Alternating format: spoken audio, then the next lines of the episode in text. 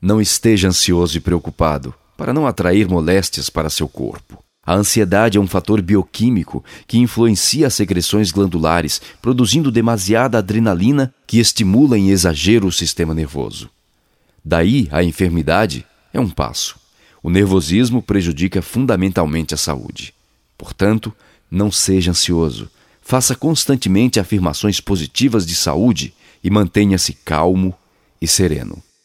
Carlos Torres Pastorino